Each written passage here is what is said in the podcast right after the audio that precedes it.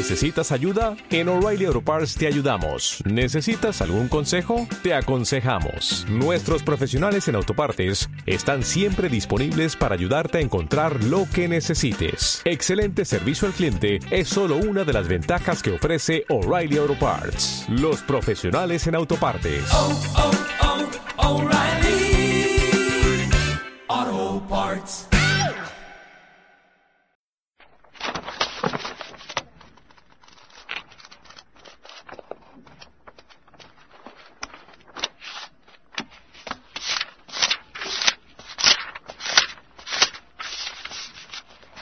Hace tiempo os comenté que también iba a comentar, pues valga la redundancia, novelas eh, de misterio. Y en este caso he leído una novela de misterio, pues, entre tanto ensayo voy descansando.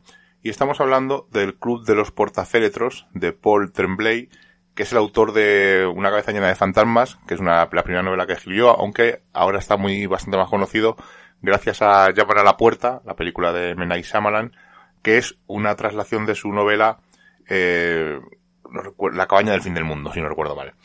Eh, este autor, bueno, lo primero comentaros que la edición del libro es editado, editado por Nocturna Ediciones, está muy bien editado, eh, son 388 páginas, eh, un libro con solapa semirrígida, eh, un libro grande, que se lee cómodo, y lo que llama la atención de este libro una vez que lo abres, es que es una novela y de repente ves como tachones y escritos en, en el borde de la página, pero además no solo en una, sino en varias, ¿no? Como si alguien hubiera escrito eh, sobre una escritura.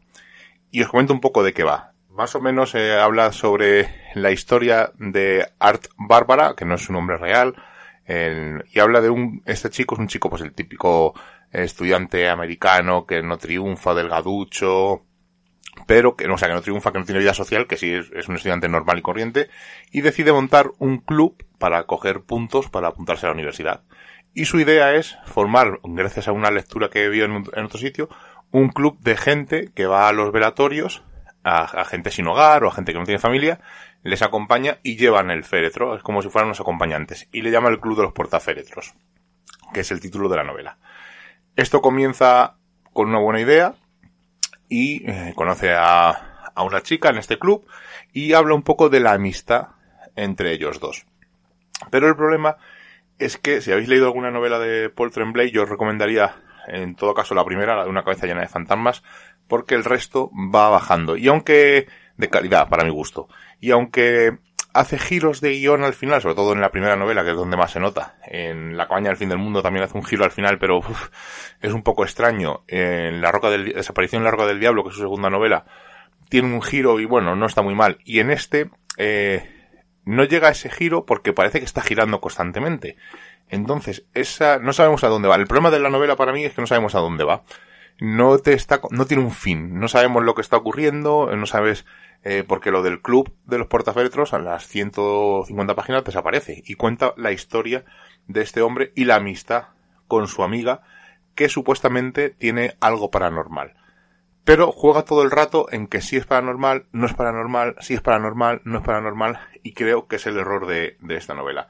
Me ha hecho pesadísima. Mira que normalmente mm, es raro que alguna novela se me haga muy, muy pesada, pues esta se me ha hecho pesadísima, me ha costado muchísimo leerla, y creo que no llega a lograr el tono que quiere hacer. O sea, como que mm, al final parece como que es un diario, es una novela, son unas memorias, eh, las anotaciones de otro personaje, que es el que va tachando algunos renglones, o va subrayando para dar ella su, o él su opinión en el borde de la página, y luego al final de cada capítulo, pues salen, dependiendo un poco de, de la escritura, pues siete, ocho páginas de esa persona que está como corrigiendo el libro o la novela, pues dando su punto de vista de lo que ha contado este chico en, en el capítulo.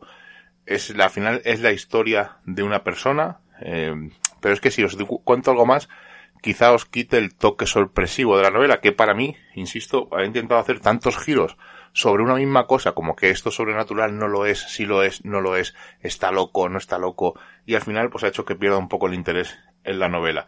No es su mejor novela, no es, creo que para mí es la peor de las que tiene, incluso peor que La cabaña del fin del mundo, porque La cabaña del fin del mundo está bastante bien, salvo el, giro final, que hace un poco como, con, como lo que hace en esta, ¿no? Que sí, que es verdad, que no es verdad, pero en esta está constantemente, desde la página 150, esto es verdad, esto es mentira, esto es verdad, esto es mentira, esto es sobrenatural, sí, no, y al final cansa y te hace desconectar. Aparte que los personajes tampoco es que sean muy eh, llamativos o que te encariñes mucho de ellos, al principio sí te encariñas un poco de art, pero según van pasando las páginas, pues vas desconectando un poco de, su historia. Y al final creo que es una novela fallida. Si sois fans de Paul Tremblay y os habéis leído todas, pues oye, darle una oportunidad. Pero desde luego yo es de las la peor novela que he leído de Paul Tremblay y de lo peorcito que he leído este año. Bueno, una curiosidad o una nota así al final. Eh, siempre que empiezo una novela o empiezo un libro, pues lo subo a Instagram en Misterios en Viernes y etiqueto al autor. Y oye, me hizo ilusión que el autor, desde Estados Unidos, pues me pusiera un par de féretros chiquititos y como que sepa, oye, que sepa que estoy leyendo tu libro y el autor, oye, pues hay alguien que se está leyendo mi libro en otro punto del mundo y bueno, tuvo ese pequeño, ese pequeño detalle. Una nota un poco más dulce para acabar con esta agridulce novela.